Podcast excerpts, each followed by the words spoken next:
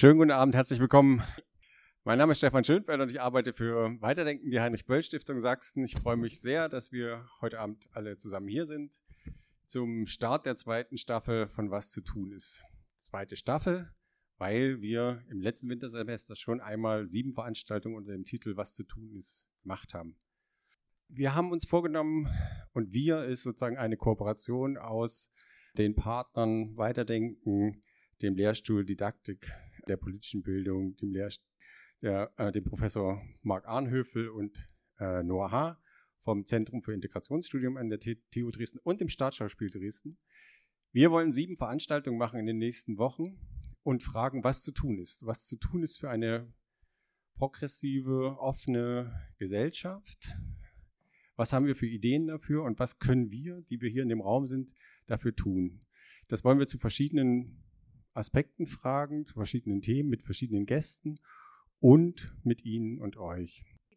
Ich stelle Ihnen als erstes meine Mitmoderatorin vor, das ist äh, Tina Hölzel. Wir werden äh, durch diesen Abend führen. Wir freuen uns, dass es jetzt losgeht und dass wir so einen tollen Gast heute haben. Die Frage haben Sie ja schon kennengelernt. Es geht um die Frage, äh, wie sieht eigentlich ein mutiger politischer Protest aus? Und dazu haben wir Ronny Sommer eingeladen vom Peng-Kollektiv. Genau, auch von mir nochmal herzlich willkommen. Ich freue mich sehr, heute mit hier zu sein. Ähm, Anja hat mich schon kurz vorgestellt. Ich bin Tina Hölzel, ich arbeite am Zentrum für inklusive politische Bildung und bin auch eine Kollegin von ihr am Lehrstuhl für Didaktik der politischen Bildung und ich freue mich sehr, heute hier zu sein. Wunderbar, dann legen wir los. Die erste Frage des Abends ist ähm, für die Menschen, die das Peng-Kollektiv vielleicht gar nicht kennen. Was ist denn das Peng-Kollektiv? Genau, Peng ist ein Kunst- und Aktivismus-Kollektiv. Wir haben uns 2013 gegründet. Wir kommen aus ganz unterschiedlichen Hintergründen. Also wir sind WissenschaftlerInnen, AktivistInnen, kommen teilweise aus der Politik, teilweise aus der IT, teilweise aber auch aus der Kunst. Und was uns vereint hat damals und noch immer vereint, ist so eine Unzufriedenheit mit der mit den Protestformen und den Protestmöglichkeiten der etablierten Zivilgesellschaft in Deutschland. Wir haben gedacht, die Zivilgesellschaft muss ja noch mehr können als Massendemonstrationen und Online-Petitionen ähm, und verstehen uns deshalb auch als so eine Art Experimentallabor für neuen politischen Protest. Genau, wir haben uns 2013 gegründet mit äh, einer ersten Aktion, gefördert von der Böll Stiftung übrigens. Die ist sang- und klanglos untergegangen, aber dann die zweite Aktion war schon ein bisschen erfolgreicher. Wir sind dann in die Presse gekommen und was wir in unseren Aktionen oft machen. Also wir arbeiten zu ganz verschiedenen politischen Themen. Wir sind jetzt nicht auf einen, zum Beispiel Umweltschutz festgelegt, sondern wir arbeiten zu Umweltschutz, aber auch Überwachung. Wir haben was zu Feminismus gemacht, zu Ausbeutung in globalen Lieferketten. Und was wir oft machen, ist eben, wir sagen, die Zivilgesellschaft braucht zivilen Ungehorsam. Wir gehen ganz bewusst in politische Graubereiche, äh, in juristische Graubereiche bis rote Bereiche rein um eben zu sagen, die Zivilgesellschaft muss sich diesen Raum erarbeiten gegen die Interessen von Politik. Und es geht euch nicht nur darum, äh, solche Aktionen durchzuführen, sondern es geht euch tatsächlich um die Ermutigung auch von anderen für neue Protestformen. Das ist spannend, das passt gut zu unserer Reihe. Unsere Reihe soll ja auch eine ermutigende Reihe sein und Ideen weitergeben. Meine Frage ist, gelingt das? Also wisst ihr, dass ihr in der Art und Weise inspirierend seid und dass der Funke über die Gruppe hinaus schlägt, dass andere euch nachmachen oder durch euch auf neue Ideen kommen. Kannst du da ein bisschen was drüber erzählen? Ja, also ich hoffe und glaube, ja, dass es gelingt. Viel von dem, was ich tue, ist eben auch nicht nur der Aktivismus selber, sondern ähm, ich gebe ganz viele Workshops. Ich bin viel in Kunsthochschulen. Hier in Dresden war ich auch in der Kunsthochschule ich bin ganz viel auch in, bei NGOs für Kampagnenberatung, bei Politgruppen, aber auch in linken Zentren. Wir versuchen ganz viel von unserem Wissen zu transferieren und jede E-Mail, die uns erreicht und fragt, ähm, wie habt ihr das gemacht, könnt ihr uns bei der und der Sache unterstützen, beantworten wir gerne. Und immer wenn Leute uns fragen nach Tools oder nach Unterstützung jedweder Form, versuchen wir das natürlich zu machen. Von daher ich glaube ja und ich weiß von einigen Aktionen, die ähm, so entstanden sind, von anderen Organisationen. Und außerdem habe ich auch das Gefühl, dass viel von dem, was wir gemacht haben, mittlerweile auch im Mainstream angekommen ist, in der Form von zum Beispiel, wie Böhmermann jetzt im Mainstream-Fernsehen ähm, seine Aktionen macht, wie die Partei auch in der, im, im Parlament äh, Aktionen macht. Ich glaube, das ist natürlich nicht nur unser Verdienst, aber ich glaube, es wird mehr und mehr ähm, populär, auch diese Mittel zu nutzen und das freut uns natürlich. Ähm, unsere letzte Frage, bevor wir dann auch zu den Thesen übergehen, passt total gut zu dem, was du gerade gesagt hast. Wir haben uns auch in Vorbereitung für den heutigen Abend auf eurer Homepage angeguckt, dass ihr Workshops anbietet. Und du hast es selbst gerade gesagt, dass ihr da versucht, euer Wissen weiterzugeben. Und ähm, ihr habt es ja in dem Video auch an verschiedenen Stellen gesagt, wir wollen, dass die Leute sich was trauen. Und wir merken dabei, dass diese alten Protestformen, die alten Methoden nicht so richtig funktionieren. Und uns würde natürlich total interessieren, auch weil wir hier so Fragen stellen, nämlich was zu tun ist. Was lernt man denn bei euch in diesen Workshops, was zu tun ist für mutigen politischen Protest? Das lässt sich schwer in wenigen Sätzen zusammenfassen. Aber ich würde sagen, vor allem, dass die Hürde eigentlich nicht so groß ist, sich in den juristischen Graubereich zu, zu begeben. Also für uns selber sind die juristischen Konsequenzen, die wir aus sechs Jahren ähm, grenzüberschreitendem Aktivismus zu erleiden hatten, doch sehr überschaubar gewesen. Und da geben wir total gerne Hilfestellung, geben auch Kontakte zu AnwältInnen zum Beispiel. Alles mit dem Ziel, wir können unsere Privilegien aufs Spiel setzen. Für uns hängt gar nicht so viel dran im Vergleich zu Leuten, Leute, die wir eben unterstützen wollen mit unserer politischen Arbeit, die oft diese Privilegien nicht haben ich schiebe vielleicht noch eine Frage nach, weil du hast gesagt, also wir wollen das Wissen, das wir haben, gern vermitteln. Ich frage mich, ob es immer nur Wissen ist, das man da vermittelt, sondern ob man Ideen weitergibt. Und dazu, also so, das, das sieht man ja an diesem Beispiel, die Partei macht so Dinge nach, die übernimmt ja Ideen, nicht nur Wissen. Und dazu braucht man ja selber sehr viele Ideen, ähm, die man ja auch sieht in euren Aktionen. Woher kriegt ihr die denn? Wo nehmt ihr denn selber die Ideen her? Das ist ganz so unterschiedlich. Also viele Ideen kamen in die. Wir sitzen auf einem riesengroßen Haufen von Ideen nach wie vor. Also wir haben so viele Sachen immer noch in der Schublade, die wir nie realisiert haben bisher, weil die Gelegenheit fehlt, weil ähm, der, der Zeitpunkt fehlt, weil das Geld fehlt, weil die Menschen fehlen, die aber jederzeit ausgepackt werden könnten. Und das ist in einem Workshop passiert das auch, dass wenn wir zum Beispiel zu einer Gruppe kommen, die zu einem bestimmten politischen Thema arbeitet und wir dann sagen, hey, wir haben diese eine Idee, die verrottet bei uns seit drei Jahren, wollt ihr die nicht machen, wollen wir die nicht zusammen machen oder so. Ähm, und ja, die Frage, woher kommen die Ideen, kann ich immer schwer beurteilen, weil so eine Idee ist irgendwann da, die kommt entweder von uns oder kommt aus dem Netzwerk oder kommt von Leuten, die uns anschreiben. Das ist ganz unterschiedlich. Okay, dann würde ich sagen, wir gehen jetzt in die Thesen rein. Ich habe das ja vorhin schon gesagt, wir bitten unsere Gäste immer äh, Thesen mitzubringen und die sollen empfehlenden Charakter haben. Die erste These, genau, die erste These ist, kämpf nicht nur für eine Gruppe, kämpf mit ihnen. Das finde ich auch eine super spannende These und Empfehlung an uns. Als ich mir die angeguckt habe, habe ich so gedacht, hm, da, also bei den Aktionen sieht man es gar nicht so richtig dass, dass ihr quasi da Teile von Gruppen mitnehmt. Und es würde mich total interessieren, wie ihr das in der Praxis macht, also wie ihr das selber umsetzt, euch so zu verhalten, dass die Leute immer auch mitgenommen werden, für die zum Beispiel die Entmieteten oder, oder was auch immer. Ja, ja. Tun wir auch nicht immer. Also wir strugglen damit selber total. Das ist, glaube ich, im Aktivismus auch ganz oft so. Aber es ist trotzdem unser Anspruch. Also auch wenn der uns nicht immer gelingt. Was ich damit meine, ist, es ist natürlich leicht, sich ein politisches Thema zu nehmen, zum, sagen wir ähm, Racial Profiling. Es ist ein Riesenproblem, ist in Dresden und in Sachsen zum Beispiel auch ein Riesenproblem, ist aber total schwierig, das Thema zu bearbeiten in einer Gruppe von weißen Leuten. Und wir versuchen deshalb, wenn wir Aktionen planen, die betroffenen Personengruppen auch in die ersten Phasen der Konzeptentwicklung mit einzubeziehen damit es eben nicht nur eine Aktion für eine Gruppe ist, sondern eine Aktion mit einer Gruppe. Und bei den Entmieteten war es zum Beispiel so, dass wir, ja, wir haben einfach ganz, ganz viel Zeit da rein investiert, Interviews zu führen, Menschen kennenzulernen, zu Besuch zu gehen in Häuser, Menschen zu treffen und uns mit denen zu unterhalten. Das war von den, ich glaube, fünf Monaten Entwicklungszeit, die diese Aktion gebraucht hat, hat das vier Monate gedauert. Und der Rest ging dann relativ schnell. Vielleicht ganz kurz diese Entmietungsaktion. Ich weiß nicht, ob man das mitgekriegt hat. Es ging darum, dass wir Interviews geführt haben mit entmieteten Menschen, daraus dann Audio-Statements entwickelt haben und dann einen Bot programmiert haben.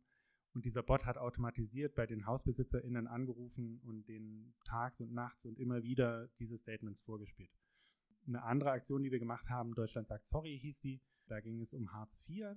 Wir haben gesagt, äh, wir wollen das Narrativ verändern, was zu Hartz IV besteht, dass eben Hartz IV-Empfangende nicht die Schmarotzer und die Faulen des Sozialstaats sind, sondern dass auf dem Rücken des Niedriglohnsektors überhaupt ein wirtschaftlicher Aufschwung möglich gewesen ist und dass es eigentlich an der Zeit wäre, dass die Regierung sich entschuldigt. Wir haben diese Entschuldigungskampagne selber dann gebaut für die äh, Regierung. Und da haben wir auch ganz viele Interviews mit Hartz-IV-Empfangenden im Vorfeld geführt und haben dann auch mit, sind in soziale Zentren reingegangen, haben mit, versucht, mit denen gemeinsam diese Aktion zu entwickeln. Das finde ich auch ganz spannend. Kannst du noch ganz kurz was sagen? Also du sagst jetzt, ihr führt Interviews, ihr versucht ähm, verschiedene Gruppen von Anfang an in eure Aktionen mit einzubeziehen. Wie ist da euer Gefühl? Also wie groß ist die Bereitschaft, über so ein Interview hinaus sich dann auch an so einer Aktion zu beteiligen? Das kommt natürlich total drauf an, aber ähm, oft, oft ist ja da ein Unterschied an Privilegien da. Ne? Und wir können ein Privileg vielleicht eher auf, aufs Spiel setzen, als es die Person, mit der wir ein Interview geführt haben, tun kann. Also ich finde es schon okay, dann selber sozusagen die juristische Verantwortung zu übernehmen an der Stelle ähm, und zu sagen, wenn es hart auf hart kommt, dann stehe ich vor Gericht und nicht du. Aber trotzdem die Message sollte nicht nur von mir kommen oder von uns kommen. Ja. Ist ja auch manchmal eine Frage von, also wenn du sagst Privilegien, na, wie viel Zeit kann man investieren und deswegen da dann aufzugreifen. Wenn man sich deine zweite These oder deine zweite Handlungsanweisung oder Idee anschaut, dann könnte man sagen, jetzt hast du gesagt, bei der ersten, das fällt euch ähm, manchmal ein bisschen schwerer. Ich glaube, wenn man die Aktionen sich angeguckt hat, die zum Beispiel im Video vorkamen und auch die Reaktionen hier, also so an einigen Stellen ja auch Lacher mitbenommen hat, dann würde man ja sagen, dass diese These, nämlich ähm, emotionalisi zu emotionalisieren und auch teilweise ein bisschen zuzuspitzen und zu reduzieren, euch nicht so schwer fällt, sondern dass auch ein großer Teil eurer Arbeit ist. Was würdet ihr sagen, wie viel, wie weit darf man eigentlich emotionalisieren und zuspitzen, reduzieren in einer Diskussion, die ja in den letzten Jahren politisch sowieso stark von Emotionalität geprägt war? Das ist eine gute Frage und ich glaube, das kann man pauschal nicht so beantworten und ich würde auch widersprechen, dass uns das leicht fällt. Das ist tatsächlich ein ganz, ganz schwieriger Teil. Also nehmen wir die, die Klau-Kampagne. Wir haben äh, Anfang letzten Jahres dazu aufgerufen, in Supermärkten klauen zu gehen. Und unsere These war, die großen Supermarktketten, die klauen systematisch, die bestehlen den globalen Süden, indem sie Hungerlöhne zahlen, indem sie Menschenrechte missachten, indem sie ja eigentlich sklavenartige Bedingungen haben. Deshalb ist es legitim, wiederum von den Supermärkten zu klauen und das gesparte Geld dann an NGOs oder Gewerkschaften aus dem globalen Süden zu spenden. Dafür hatten wir dann so eine Art umgekehrten Online-Shop gebaut, wo man dann eben klicken konnte, was man geklaut hat und dann wurde das Geld in das jeweilige Land überwiesen. Da haben wir diesen Themenkomplex von, von globalen Lieferketten und von Ausbeutung versucht, zu, irgendwie ein griffiges Bild dafür zu finden. Also dieses, dieses Diebstahl-Thema so erfahrbar auch für äh, unser Publikum zu machen, dass man vielleicht nochmal einen anderen Blick darauf kriegt. Aber gleichzeitig ist das Thema super, super komplex. Also da werden ja auch verschiedene prekarisierte Gruppen gegeneinander ausgespielt, weil die einen sagen dann, die, das Supermarktpersonal sagt dann zum Beispiel, sie leiden unter den Diebstahlstellen. Andere Leute, die sich vielleicht die Fairtrade- und Bio-Lebensmittel nicht leisten können, sagen, okay, wir haben aber keine andere Wahl. Das ist ein total komplexes System und wir haben versucht, ein einfaches Narrativ zu finden und dann aber in den Interviews, die wir geben und in den Informationen, die sich auf der Webseite finden, auch die Komplexität der Sache nochmal aufzumachen. Und würdest du sagen, dass ihr zum Beispiel auch in der Gruppe da, ähm, wie geht ihr mit unterschiedlichen, vielleicht auch so emotionalen Grenzen um? Also es kann ja sein, dass auch in der Erarbeitung von so einem Projekt ihr dann in der Gruppe merkt, okay, wir haben ja wirklich, wir ziehen eine andere Grenze. Also ich ziehe eine Grenze, die hier verläuft, und der andere dort. Wie geht ihr mit sowas um in solchen Situationen? Grundsätzlich konsensbasiert. Also es passiert eigentlich nie irgendwas, wo nicht alle dahinter stehen können. Okay, dann ähm, können wir uns schon die nächste These angucken. Also die These 3 lautet, starke Persönlichkeiten schaden einer starken Bewegung. Da habe ich mir gedacht, das ist ja, das ist ja schön uneitel, Ne? zu sagen, okay, es geht uns nicht um einen Personenkult, es geht uns nicht darum, selbst als Personen da bekannt zu werden und wir raten sogar davon ab, Personen zu stark in den Mittelpunkt zu nehmen. Die Frage, die man da stellen kann, finde ich, was nutzt man denn stattdessen? Also ich will vielleicht noch einen Satz dazu sagen, weil ich finde, dass im letzten Jahr ja eine Sache ziemlich deutlich geworden ist, die man vielleicht mit dem Greta-Effekt beschreiben kann. Also dadurch, dass Greta aufgetaucht ist und mit ihrem Gesicht und ihrer Person quasi eine Message verbunden hat, die ja nicht neu gewesen ist oder die vorher nicht da gewesen ist, hat, hat diese Friday for Future Bewegung ja einen global irren Lauf genommen. Und daran kann man ja nochmal gut sehen, dass Personen offensichtlich doch unglaublich wichtig sind, selbst wenn es ganz junge äh, Menschen sind, äh, denen man das zunächst gar nicht zutraut. Also wenn wir auf Personen, also im Kontext von Bewegungen auf Personen verzichten, was kann man dann stattdessen nehmen, um sowas wie einen Wiedererkennungseffekt oder eine Marke oder überhaupt die Sichtbarkeit herzustellen? Mhm. Das ist auch eine total gute Frage und ich bin, also das ist eine steile These auf jeden Fall. Ne? Ich glaube, es ist so unser Ding, dass wir irgendwann gesagt haben, wir treten nur noch unter Pseudonym auf. Wir beantworten grundsätzlich keine Interviews, wo es zu unseren persönlichen Hintergründen auch geht. Wir versuchen eben nicht so sehr als die markigen KünstlerInnen aufzutreten, die eine Vision haben und diese Vision der Welt aufzwingen, ich habe mich da orientiert an einem Vortrag, den ich gehört habe über Black Lives Matter, weil Black Lives Matter ist in der schwarzen Bewegung in den USA eben eine Bewegung, die nach Martin Luther King eben versucht, auch ohne, ohne Köpfe sozusagen auszukommen, ähm, weil sie eben sagen, sie sind dadurch weniger angreifbar. Also eine, eine einzelne Person kann dann eben angegriffen werden, entweder physisch wirklich angegriffen werden, aber auch medial angegriffen werden. Also dann ist irgendwie der Fehler dieser eine Person, ist dann der Fehler der ganzen Bewegung.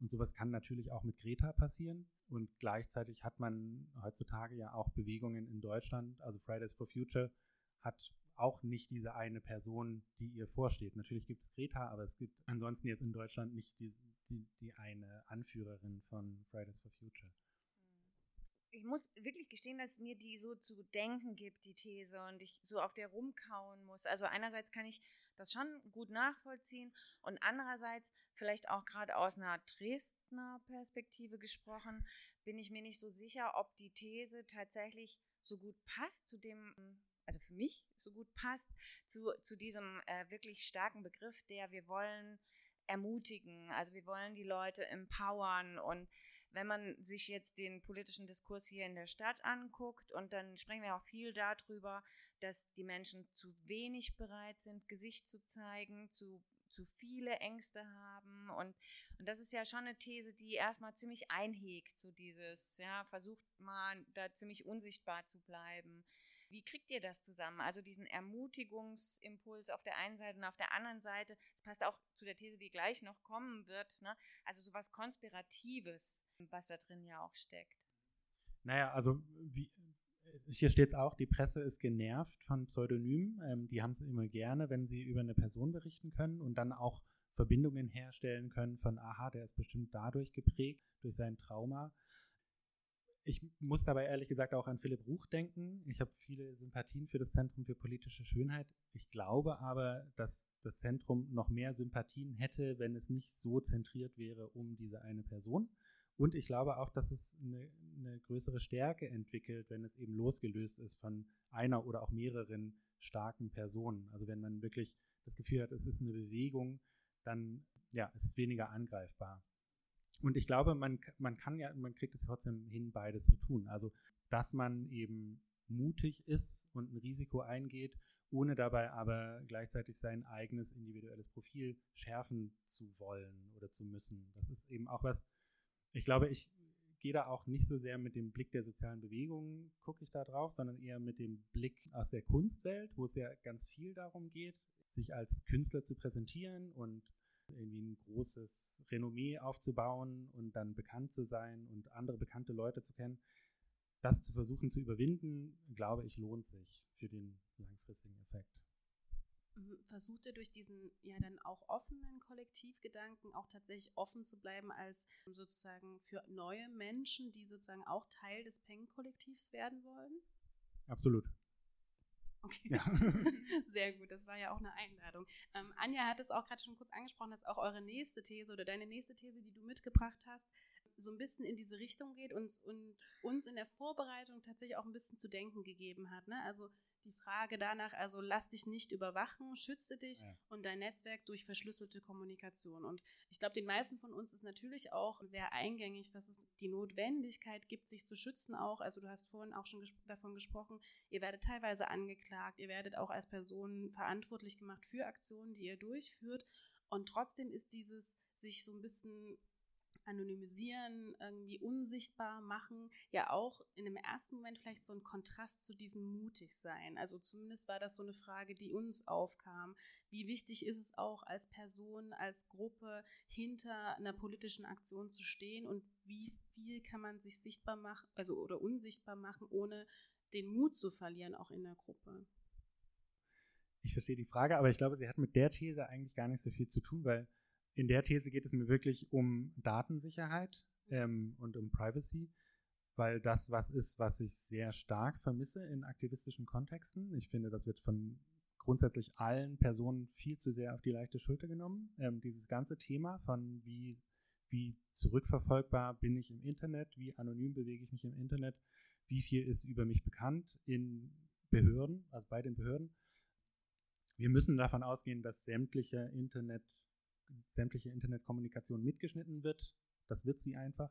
Ähm, und gespeichert wird. Und das ist gerade in einem aktivistischen Kontext, kann das schnell gefährlich werden. Und selbst wenn man keine Angst hat vor dem NSA und keine Angst hat vor Google und keine Angst hat vor all den anderen großen US-Tech-Konzernen, dann sollte man doch zumindest, wenn es jetzt darum geht, dass die AfD stärker wird in den Landesparlamenten und denen auch Verfassungsschutzbehörden der Länder unterstehen, die dann auch Zugriff haben auf die Daten des Verfassungsschutzes und die dann auch gerne mal an ihre Neonazi-Kumpels weitergeben, sollte man doch spätestens dann anfangen, sich darüber Gedanken zu machen, dass Daten, die vielleicht auch vor zehn Jahren mal erhoben worden sind, einfach für immer da sind. Und es ist nicht so schwer, Datensicherheit einzurichten, persönliche, aber auch für, den Kon für äh, die Gruppe, in der man sich bewegt. Wir ermutigen immer dazu, das zu machen, auch wenn es unbequem ist. Man schützt nicht nur sich selber, man schützt, man schützt auch alle Menschen, mit denen man in Kontakt ist, indem man Verschlüsselung einrichtet.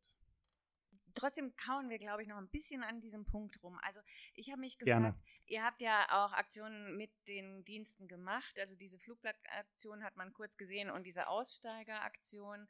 Bei der Aussteigeraktion habt ihr auch dann, ihr hattet Erfolg, ne? Es gab Aussteigerinnen, die. Ja. Ja, genau. Also ihr habt dann auch Menschen kennengelernt, die äh, wahrscheinlich eure Kenntnisse über die Arbeit der Geheimdienste auch vergrößert haben. Habt ihr das da, also hat das das Bewusstsein der Gruppe geschärft für genau diesen Zusammenhang? Also hat sich da was verändert durch die Geheimdienstaktionen, die ihr gemacht habt? Mm, naja, noch paranoider als wir es schon sind, kann man kaum werden, glaube ich. ich würde sagen, ja, wir haben das ja gemacht, kurz nachdem Snowden äh, seine NSA-Geschichten ähm, erzählt hat.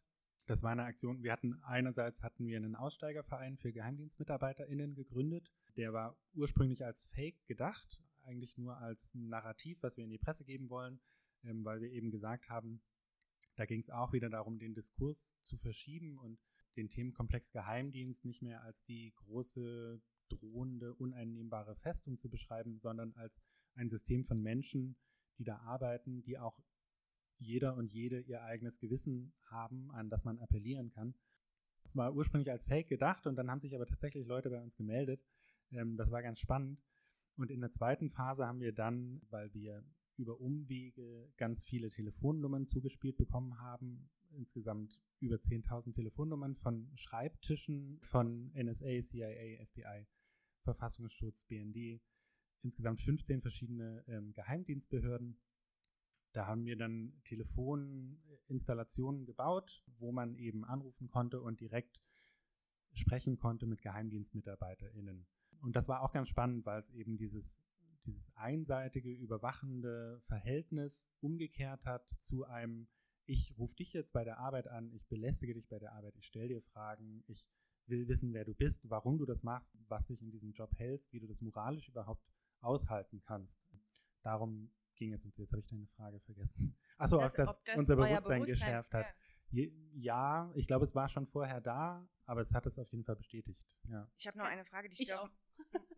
ganz kurz vielleicht, weil das, weil das jetzt tatsächlich dazu ganz gut passt. Wie geht ihr denn mit dieser Verantwortung? Also du hast gesagt, das war erstmal als ein Fake gedacht und ihr habt ja vielleicht auch nicht damit gerechnet, dass sich jetzt wirklich Menschen melden. Jetzt hast du gesagt, es haben sich Menschen gemeldet und die gilt es ja dann nicht nur verantwortungsvoll zu beraten oder weiter zu begleiten im Sinne von, dass deren Daten geschützt werden müssen, weil sie sich bei euch gemeldet haben, sondern wie geht ihr dann damit um, wenn sich eben auf so einen Fake hin tatsächlich Menschen melden, die ja dann nicht mehr damit alleine gelassen werden können eigentlich?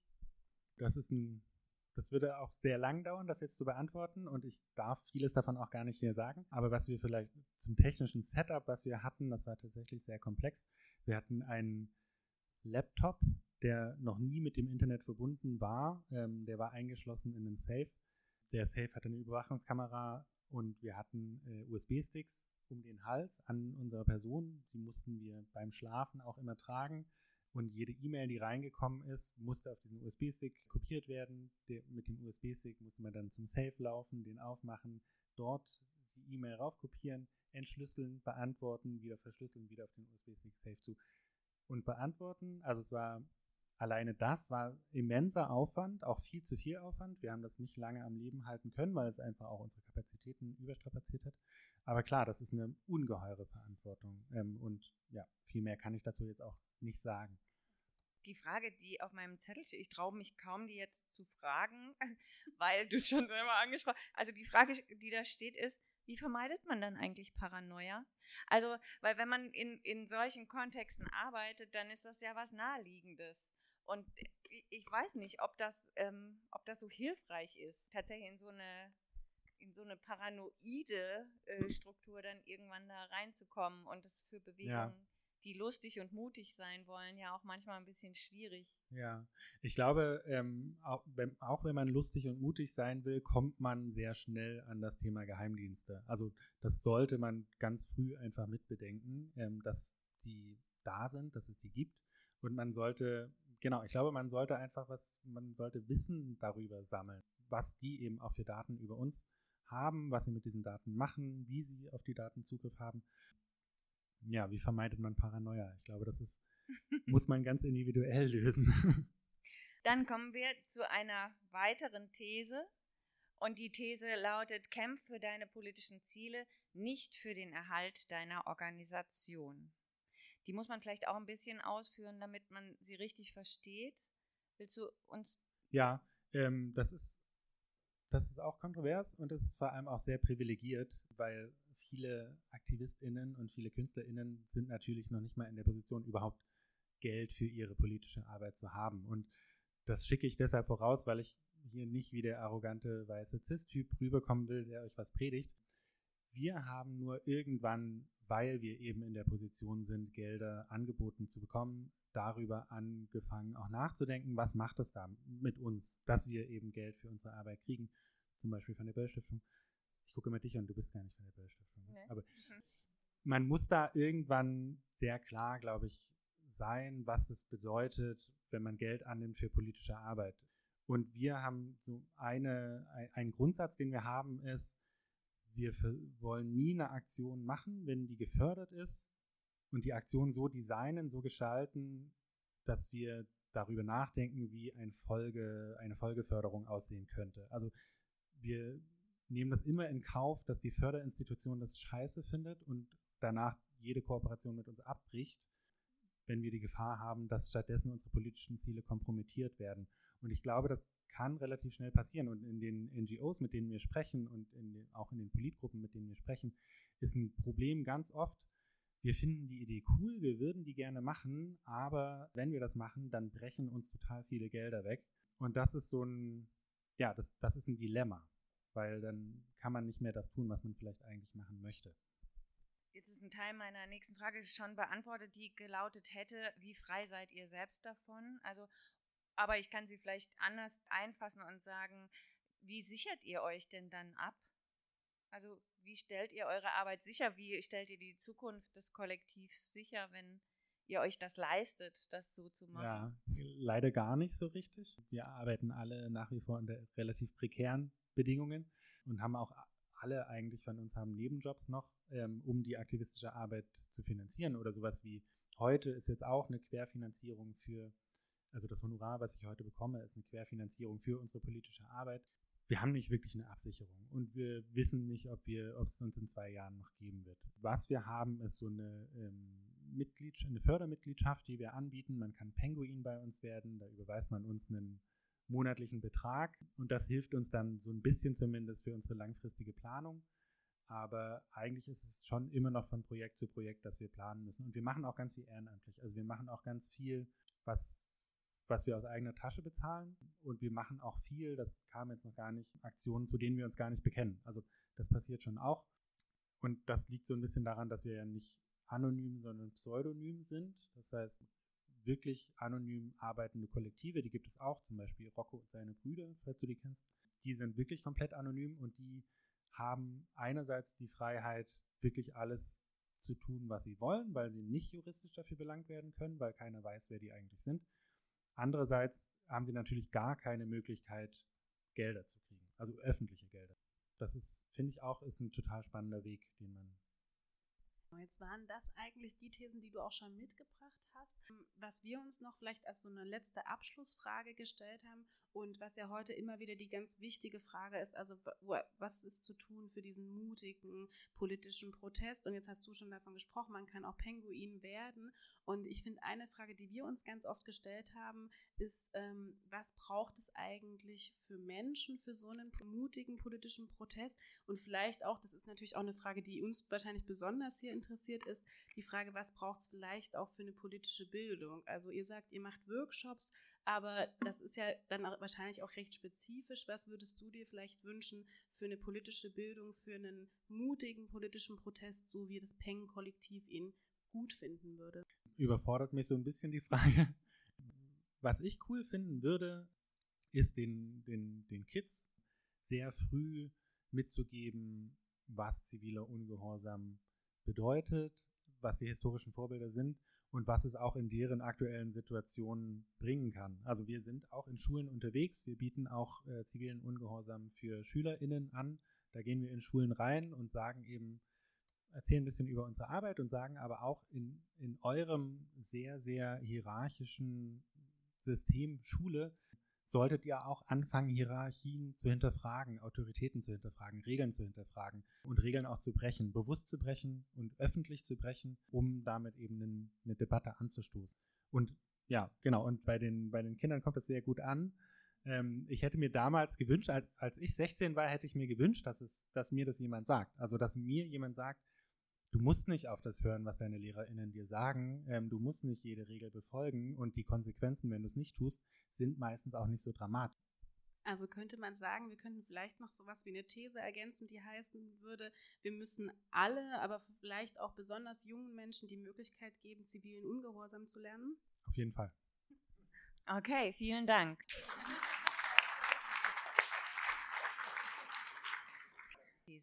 Lass uns das mit den Köpfen weiter besprechen. Und das ist These 3. Ne? Von daher würde ich sagen, als Eisbrecherfrage, weil eigentlich sind Sie ja jetzt dran, können wir uns nochmal hinsetzen und sagen, ja, an dieser These 3 ist irgendwas, was dazu führt, dass sie nicht alle Punkte gekriegt hat. Und wir haben ja auch kritisch nachgefragt nach dieser These 3. Also ähm, mit dem Hintergedanken, braucht es diese Köpfe nicht vielleicht doch auch? Und also mein, mein Impuls war ja auch der, das Gesicht zeigen. Also müssen wir nicht, wenn wir mutigen, kreativen politischen Protest machen, letztlich auch immer bereit sein, unser Gesicht zu zeigen.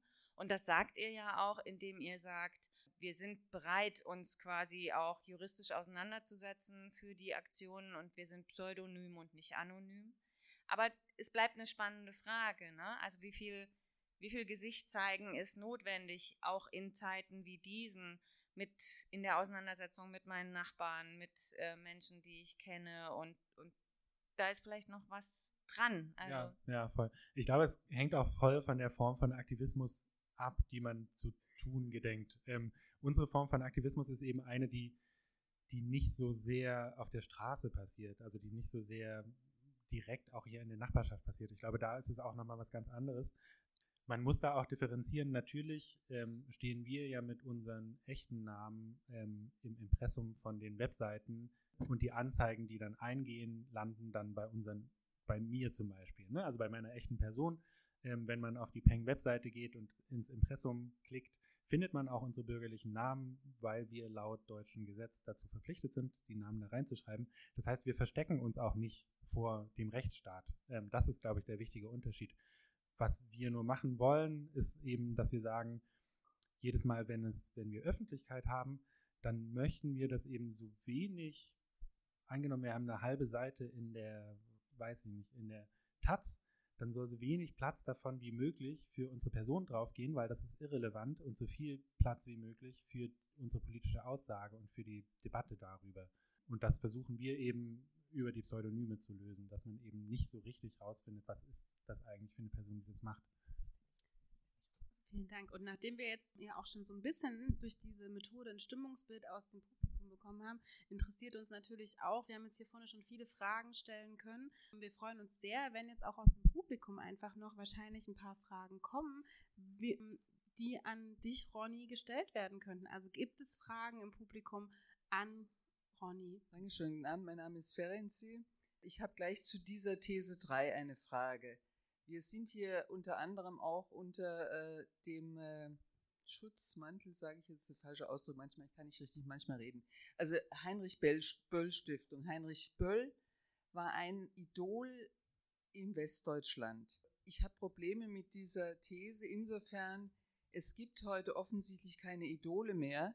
Äh, Heinrich Böll war ein Idol, das war ein sogenannter, wenn man sagen würde, Gewissen der Nation, wie auch Günter Grass mal eins war, bis er dann irgendwie auch gestürzt wurde, auch zu Recht meine ich. Also die Frage, ich komme nicht ganz klar mit diesem. Also äh, sollte man keine Idole mehr haben, die mehr äh, im Grunde dann auch Durchsetzungs- und Schlagkraft und Leute hinter sich bringen würden? Hm, ja, doch, äh, vermutlich braucht es diese Idole schon noch. Ich glaube, wo es vielleicht schwierig wird, ist, wenn, wenn es sich auf eine Person konzentriert. Also kann, kann ein modernes Idol nicht auch eine, ein Kollektiv sein, eine Gruppe von Menschen sein. Weil ich glaube, bei einer Person, wenn das Idol wirklich diese eine Person ist, dann schließt es dann eben vielleicht auch andere Personen aus, die sich nicht identifizieren können mit, diesem, mit dieser einen Person, aus welchen Gründen auch immer. Ähm, da sehe ich einfach eine Gefahr darin. Und ich wünsche mir einen Zustand, wo eben soziale Bewegungen diese Idole nicht mehr brauchen, wo man sich dann eben eher mit der Bewegung identifizieren kann und sozialisieren kann, als mit der einen Person. Ähm, ich wollte fragen, die ähm, Aktionen von Peng sind ja klar medial geprägt. Ohne Medien funktioniert es nicht. Äh, wir leben in einer Mediengesellschaft und ein Hype jagt dem nächsten. Frage an dich direkt, entsteht da irgendwie auch so ein Druck, noch, die Schippe, noch eine Schippe draufzulegen, noch krasser zu werden, um die Aufmerksamkeit zu halten? weil mittlerweile, du sagst ja, Böhmermann ist mit dem Spiel, ähm, die Partei, ähm, alle möglichen Aktionen passieren die ganze Zeit. Und ich glaube, die, also um die Ressource Aufmerksamkeit zu buhlen, was ja euren Erfolg denn ausmachen würde, Frage halt, ist da irgendwie ein Druck da, dass man denkt, okay, was machen wir als nächstes? Wie können wir das noch irgendwie äh, am, am, Kochen halten? Ja, ja, auf jeden Fall. Und ähm, ich sehe das tatsächlich auch problematisch, weil dieses Aufmerksam, wir befinden uns da völlig in dieser Aufmerksamkeitsökonomie und ähm, ich finde es auch schwierig, den politischen Erfolg von der Aktion an der Aufmerksamkeit zu messen. Das ist momentan ein Gradmesser, der viel rangezogen wird bei uns. Aber ja, ich glaube, es gibt auch andere Formen von Aktivismus, wo es eben nicht so wichtig ist. Ne? Also mehr basisdemokratischer Aktivismus, wo es nicht so sehr um die Aufmerksamkeit geht. Wir, wir sind natürlich interessiert an der Aufmerksamkeit, weil wir Menschen erreichen wollen, ähm, die vielleicht noch nicht über dieses politische Thema nachgedacht haben oder die noch nicht aus dieser Perspektive darüber nachgedacht haben. Deshalb sind wir interessiert an einer breiten Berichterstattung. Und ja, auf jeden Fall gibt es da einen Druck und ja, da konkurrieren ganz viele Leute um diese Aufmerksamkeit. Ja. Der Protest ist alles ganz gut und schön, das glaube ich. Aber was kommt danach? Und wo liegt denn die ganze Ursache des allen großen Übels? Die eine Ursache gibt es nicht. Es gibt viele Ursachen, würde ich sagen. Aber ich verstehe, äh, deine Frage verstehe ich jetzt ja. so, was ist der langfristige Nutzen von unserem Aktivismus? Ursache ist ja das ganze, diese, diese Marktwirtschaft, dieses Geldwesen, der Drang nach Kapital. Ja, Unter anderem, ja. Ja, und was kommt danach? Also jetzt immer nur protestieren und protestieren ist ja auch nicht die Lösung. Puh. Äh, ich tue mich damit immer so ein bisschen schwer, weil ich nicht an der Stelle nicht so. Also wir haben kein Manifest in unserem Kollektiv. Wir haben uns nie hingesetzt und gesagt, okay, was sind unsere langfristigen Ziele, auf die wir hinarbeiten gesellschaftlich. Ähm, wir arbeiten uns tatsächlich von Thema zu Thema. Ähm, es gibt ganz verschiedene Utopien, die wir haben. Ähm, wir haben Grenzen auflösen, die Abschaffung des Kapital, des Kapitalismus. All das sind natürlich Utopien, die wir haben, aber es gibt nicht so ein, ja, wie gesagt, wir haben nicht dieses eine Manifest, ähm, auf das wir hinarbeiten. Was mich interessiert, ist das Verhältnis. Vorhin ging es um die politischen Erfolge, also dass eigentlich die Aufmerksamkeit nicht unbedingt ein, ein Indikator für einen politischen Erfolg ist. Aber was mich interessiert, ob die Aktion des Peng-Kollektivs auch zu mehr Protesten auf der Straße geführt haben. Also weil, oder auch eigentlich das Verhältnis zwischen einer Bewegung und des Aktivismus des Peng-Kollektivs, weil ich glaube, um Veränderungen auch nicht nur sichtbar und Diskurse zu verschieben, braucht es tatsächlich auch eben Präsenz im öffentlichen Raum oder so. Oder ich muss gerade an die Proteste in Chile und Libanon denken. Und wie erfahrt ihr diesen Zusammenhang? Gibt es den, initiiert das auch oder genau, also die Erfahrung dazu? Ja, finde ich eine total spannende Frage. Ähm, da gibt es auch ganz unterschiedliche Ansichten dazu. Ich habe mich letztens mit einer Aktivistin unterhalten, das war ein Podium und wir hatten ein Streitgespräch, was sehr spannend war. Und ihre These war, dass den Aktivismus, den wir machen, ähm, dieser Artivism und die neoliberalen Tendenzen darin eben auch dazu führen können, dass es weniger Protest auf der Straße gibt und dass wir den sozialen Bewegungen eher abträglich sind, weil wir Protest auch konsumierbar machen in der Form. Also man kann jetzt Penguin werden, man unterstützt damit politische Aktionen, man hat das Gefühl, schon was getan zu haben und muss dann vielleicht selber nicht mehr auf die Straße gehen. Ich habe da nicht so eine, ich habe gar keine eindeutige Antwort. Ich hoffe natürlich, und das ist der Antrieb für meine Arbeit, dass sich, in, indem wir ein Bewusstsein schaffen für Problemfelder, eben auch Leute aktivieren können, langfristig selber auch politisch aktiv zu werden. Und nicht nur in, in äh, der Art von Protest, wie wir sie machen, sondern eben auch, indem sie sich organisieren ähm, in sozialen Bewegungen. Und wir, also was wir auch versuchen zu tun, ist eben in die sozialen Bewegungen reinzugehen. Also wir waren auch bei Fridays for Future und ähm, bei Extinction Rebellion zum Beispiel und bei Ende Gelände und mit denen gemeinsam zu überlegen, wie können wir das kombinieren, unsere Expertise mit euren, mit eurer starken Organisation und Mobilisation. Ähm, du hast jetzt gerade auch nochmal das Wort Artivism in den Mund genommen. Ähm, mich würde interessieren, wie ihr in eurer Praxis politische Kunst und euren politischen Aktivismus verbindet. Also welche Rolle spielt künstlerische Arbeit? Vielleicht an einem Projekt konkret? Das würde mich interessieren. Ja, auch eine gute Frage. Das, dieses ganze Ding von, dass wir ein Kunstkollektiv sind, das war so ein bisschen ein Unfall eigentlich. Ähm, also wir sind so nicht gestartet. Wir haben eigentlich uns schon eher als AktivistInnen verstanden und dann war es eigentlich eine Fremdzuschreibung, dass wir plötzlich als KünstlerInnen wahrgenommen und rezipiert wurden und dann auch eingeladen wurden in äh, Kunstinstitutionen, ähm, in ein Theater zum Beispiel oder in ein Museum. Wir haben aber gelernt, das zu schätzen, ähm, weil es hat viele Vorteile, das zu verbinden. Einerseits in diesen Kulturinstitutionen, wie zum Beispiel in einem Theater, ist es eine Win-Win-Situation, weil wir lernen von denen ähm, Inszenierungsmethoden und Dramaturgie, Narrative entwickeln und so weiter. Ähm, und die haben aber natürlich auch ein Interesse daran, politische Kunst zu entwickeln. Von daher ist das oft ganz fruchtbar, dass es jetzt zusammengeht.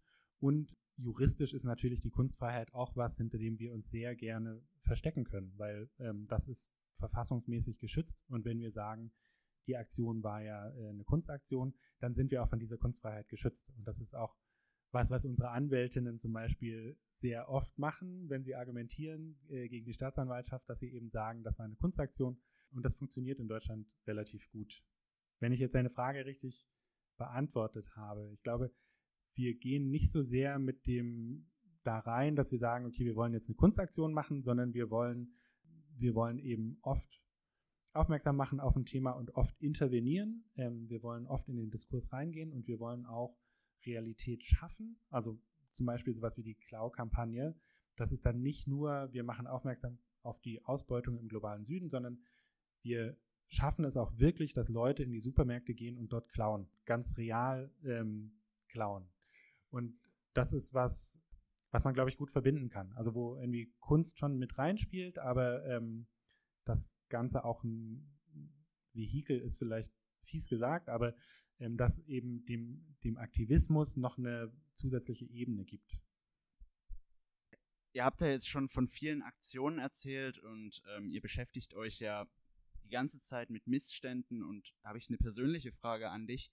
Ähm, wenn du dich den ganzen Tag mit Missständen beschäftigst, also glaubst du überhaupt noch irgendwie an was Gutes oder was, was macht dir Hoffnung oder ist die Welt verloren? Ja, äh, an guten Tagen habe ich noch Hoffnung, an schlechten nicht. Ja, ich glaube, wenn ich keine Hoffnung hätte, dann würde ich nicht weitermachen. Und ich glaube, selbst wenn man das Gefühl hat, alles ist verloren, dann ist es trotzdem wichtig, eine Haltung des Widerstands zu wahren und trotzdem zu kämpfen. Also ich finde auch den, den Titel hier ganz schön, warum trotzdem Zukunft machen.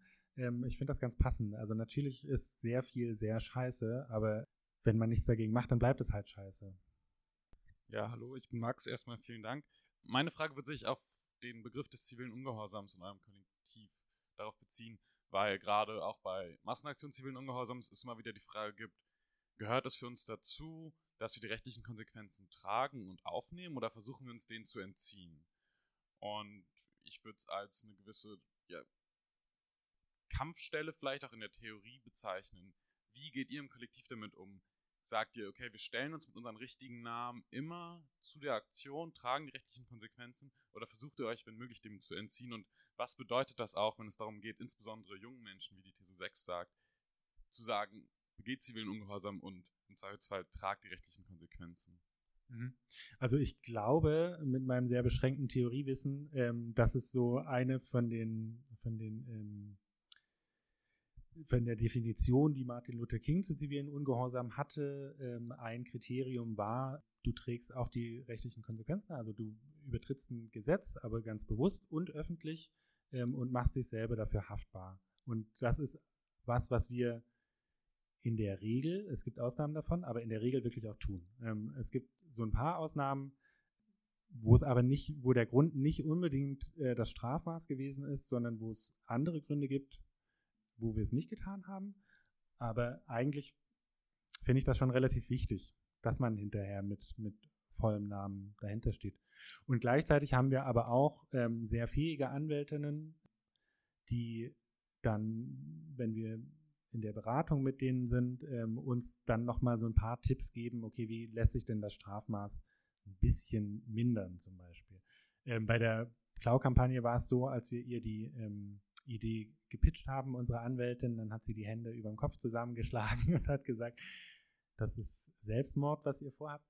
Und hat uns dann aber trotzdem ein paar gute Tipps gegeben. Und zum Beispiel war ein Tipp, ähm, dass wir auf der Webseite schreiben, die Leute sollen nicht ähm, erst, erst klauen, dann bezahlen, sondern erst bezahlen und dann klauen, weil wir dann vor Gericht sagen können, das Geld, was bei uns eingegangen ist, das sind nicht zwangsläufig von Diebstählen, sondern das können auch Leute gewesen sein, die erst bezahlt haben und es sich dann vielleicht anders überlegt haben oder die bezahlt haben und nur spenden wollten.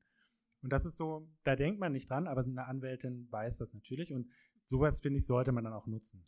Ähm, ich gehe quasi nochmal zurück zu den Persönlichkeiten und den Bewegungen, weil ich das auch sehr, sehr spannend finde und ich frage mich halt, oder vielleicht ist es eine Zusammenführung, eher eine Synthese dazu, es ist doch, es muss doch gar nicht, also es kann eine Bewegung geben ohne starke Persönlichkeit, weil das glaube ich wirklich auch, dass zu viel Persönlichkeit es kaputt machen kann bei so einer Bewegung wie eurer. Aber wenn ich mir zum Beispiel, wenn ich an die Parkland Students denke, nach den School Shootings in den USA, ohne die Personen hätte es nicht so funktioniert. Die persönlichen Schicksale waren da ganz entscheidend, um das überhaupt zu einer Bewegung zu machen.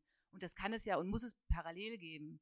Die Leute, die es eben als gesichtslose Aktivisten machen und die, die eben mit ihrer Geschichte auch für eine Bewegung einstehen.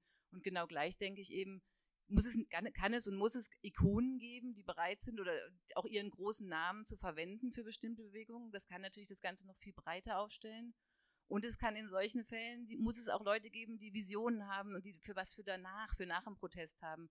Aber jemand, der protestiert, muss nicht gleichzeitig, ist nicht verpflichtet, auch gleichzeitig eine, den Plan dann für danach zu haben, finde ich. Man kann einfach auch nur einen Teil des Ganzen erledigen für die Gesellschaft, finde ich Ich habe eine Frage nochmal zu der Arbeitsweise, weil ich ähm, kollektive Arbeitsweise einfach spannend finde und es wenig Beispiele, finde ich, gibt, wo sowas gut funktioniert. Und vielleicht könntest du ja nochmal ähm, erzählen, wie, wie konkret kommt es von so einer vagen Idee dann zu der Aktion? Wie, wie trefft ihr Entscheidungen? Wie, wie entwickelt ihr das weiter, auch wenn ihr nicht in der gleichen Stadt wohnt? Ja, wie, äh, wie kann sowas funktionieren? Also wir haben einen sehr, sehr großen Pool an KollaborateurInnen und wenn, wenn dann eine Idee irgendwie, meistens kommt einem die Idee ja nicht alleine, die Idee kommt einem meistens im Gespräch oder wir sitzen zusammen in der Gruppe und dann geht es hin und her und dann redet man nochmal mit einer anderen Person und dann schärft sich die Idee nach und nach und wenn dann so eine erste Idee da ist, dann gehen wir eben in diesen Pool aus Leuten rein, die äh, mehr oder weniger eng mit unserem Kollektiv verbunden sind und fragen einfach, wer hat Lust, wer hat Lust, das zu machen, wer hat die Expertise, das zu machen, wer will da mitmachen, wer hat Zeit auch dafür. Und dann findet sich meistens ein Team und wenn sich dieses Team gefunden hat, dann sind die relativ autonom in ihren Entscheidungen. Dann können die relativ viel selber entscheiden, müssen aber im Ende, ganz am Ende nochmal das Okay vom Kollektiv einholen, ähm, um dann die Aktion zu machen. Ich habe noch eine Frage, wie groß ist denn der Anteil Entschuldigung, wenn ich so jetzt etwas vielleicht provokativ frage, an reinem Protest und an umgekehrt aber an Aufklärungswille. Also wenn Aufklärungswille äh, die Triebfeder ist, würde ich dem voll und kann ich nur voll unterstützen. Wenn es nur und ausschließlich um Protest ginge, hätte ich ein bisschen meine Probleme. Und was Aufklärung angeht, da komme ich nochmal zum Punkt ein, kämpfe nicht nur für eine Gruppe. Also man könnte in Dresden zum Beispiel und das Thema Künstler gleich noch mit verbinden. Ich habe seit Jahren immer wieder versucht zu erreichen, dass die Kunstakademie oder irgendwelche Künstler sich hier zusammentun und zwar auch unter dem Gesichtspunkt der Glaubwürdigkeit und mal bekannt machen, was bislang offensichtlich kein Mensch so richtig mehr weiß, dass hier in Dresden die erste entartete Kunstausstellung stattfand und es doch eigentlich an der Zeit wäre, dass sich die Dresdner Künstler, um mal auf das Dresdner Terrain zu, kämen, zu kommen, zusammentäten und zwar aufklärerisch, meinetwegen auch in Form von Protesten, wie auch immer, äh, darauf aufmerksam zu machen, dass hier in Dresden die erste entartete Kunstausstellung stattfand. Danke. Okay, ich beantworte mal den ersten Teil. Vielleicht liegt es an dem Videozusammenschnitt, der eben wirklich nur die Fernsehbeiträge gezeigt hat, die über unsere Aktionen entstanden sind. Und die Presse zeigt eben gerne diese spektakulären Inszenierungen, die wir machen. Ähm, aber natürlich darf es nie dabei bleiben. Also äh, das ist auch eine von den Thesen gewesen. Es muss immer der komplexe Zusammenhang hinterhergeschoben werden und das machen wir auch immer. Also es gibt immer zu jeder Aktion gibt es noch eine Pressemitteilung und eine Webseite und Interviews, die wir geben, wo wir dann eben versuchen, die politische Situation nochmal aufzudröseln und unsere, ja, unsere Position dazu einfach nochmal klar zu machen. Eine der starken Thesen heute war ja, dass ziviler Ungehorsam sehr zeitig gelernt werden soll. Und äh, ihr habt ja Workshops in Schulen, wurde schon gesagt. Mich würde interessieren, wie sind die Inhalte für diese Workshops und äh, welche Erfahrungen gibt es damit? Wie werden dort junge Menschen ermutigt zu zivilem Ungehorsam? Wie kollidiert das vielleicht mit den Einstellungen der Verantwortlichen vor Ort, also mit den Kollegen, dem, den Lehrkräften, wie auch immer, den Pädagogen? Oder ja. wer lädt ein? Ähm, ja. Ist das, genau, also erstmal dazu. Also die LehrerInnen schicken wir raus für den Workshop. Die dürfen nicht dabei sein wir haben noch nicht viele davon gemacht. Also wir sind gerade noch dabei, das so ein bisschen äh, auszuprobieren, was da gut funktioniert. Aber im Prinzip ist der Ansatz, wir geben einen kurzen Input zu unserer Arbeit, wir zeigen, was wir gemacht haben und geben dann auch noch einen kleinen historischen Abriss. Und dann geht es aber darum, okay, was stört euch denn? Also was ist, was sind eure Probleme hier in der Schule, vielleicht aber auch hier in der Stadt oder in der Region, wie auch immer. Äh, und dann sammeln wir das und dann versuchen wir am Ende auch ähm, eine Aktion zusammen zu entwickeln. Also wie man die machen könnte, wie das aussehen könnte, kann man, weiß ich nicht, einen Schulaushang faken zum Beispiel oder eine Webseite faken, keine Ahnung. Alles Mögliche. Ähm, ja, genau. Aber und eingeladen werden wir schon von LehrerInnen. Also da haben wir das Gefühl, da gibt es schon an jeder Schule meistens diese eine Person, die zivilen Ungehorsam cool findet und die unsere Arbeit vielleicht auch cool findet die muss das dann nochmal mit der Schulleitung klären. Die finden das meistens nicht so cool. Aber wenn wir das okay haben, dann, dann ist das Idealszenario eigentlich für uns, dass wir wirklich mit den Kids alleine sind. Ähm, zudem ganz konkret eine Nachfrage, vielleicht auch aus meiner Rolle aus dem Zentrum für inklusive politische Bildung. An welchen Schularten seid ihr vorwiegend? Ja, welche Fächer, also welche Lehrkräfte fragen euch an? In welchen Fächern werdet ihr und an welchen Schularten seid ihr überwiegend? Freie Schulen und Waldorfschulen. Und das ist traurig, ja. Also es wäre viel, viel cooler, glaube ich, wenn wir in Regelschulen wären. Also ja, auf jeden Fall. Aber das ist es auch viel schwieriger. Vielleicht kannst du uns da helfen, aber das ist viel schwieriger, die Kontakte hin aufzubauen. Und kannst du sagen, von welchen Fachlehrern ihr angesprochen werdet und also in welchen Fächerkombinationen seid ihr sozusagen dann angefragt? Schulfachmäßig? Das waren so Projektwochen, in denen das stattgefunden hat. Einmal hat uns auch eine Schülerin selber eingeladen. Ja, die kann ich dir gar nicht so genau sagen. Okay, dann letzte Reihe bitte. Mich würde mal interessieren, habt ihr bei Peng eine Art Wertedefinition für euch, was für euch oder in welche Richtung ziviler Ungehorsam gehen kann? Ich habe nun gerade darüber nachgedacht, wenn ich mir vorstellen würde, die, die AfD wäre ein Projekt wie Peng, nur sehr, sehr langfristig angelegt. Es wäre, glaube ich, das effektivste Kunstprojekt, äh, das Protest von der Straße in die Parlamente zu gesellschaftlichen Änderungen bringt, was man sich überhaupt ausdenken könnte. Und insofern zivilen Ungehorsam kann ich auch immer von zwei Richtungen denken. Was gibt für euch den Wertekompass vor? Also gerade wenn ihr auch an Schulen geht und so weiter. Sag mir nochmal, wo die AfD zivilen Ungehorsam betreibt. Zivilen Ungehorsam. Na gut, ist die Frage, wie äh, definiere ich äh, zivilen, zivilen Ungehorsam? Ziviler Ungehorsam ist für mich vom Wortklang her, ich lehne mich mit meinen zivilen Mitteln gegen irgendwas auf, was mir der Gesetzgeber vermeintlich irgendwie vorgibt oder beziehungsweise woran ich mich halten soll. Mit AfD denke, wäre ich, glaube ich, dabei, äh, dass, glaube ich, jeder AfD-Wähler auch denkt, er praktiziert diesen Protest. Darf ich da vielleicht ein Beispiel geben? Das gab es in Berlin. Das war eine Kampagne von den Identitären. Die haben in diesen Posterwänden eigene, also die haben die Glaskästen aufgebrochen und diese Poster auf Arabisch also es war nur für Menschen zu lesen, die Arabisch können und dann das Einzige, was man erkennen konnte, war das Zeichen von den Identitären und ich habe ganz viele Diskussionen gesehen, das war nicht bekannt, dass das von denen ist, dann wurde das sozusagen für echt gelesen und es war sozusagen ein Aufruf an syrische Menschen, geht doch wieder zurück, weil ihr das Land dort aufbauen müsst.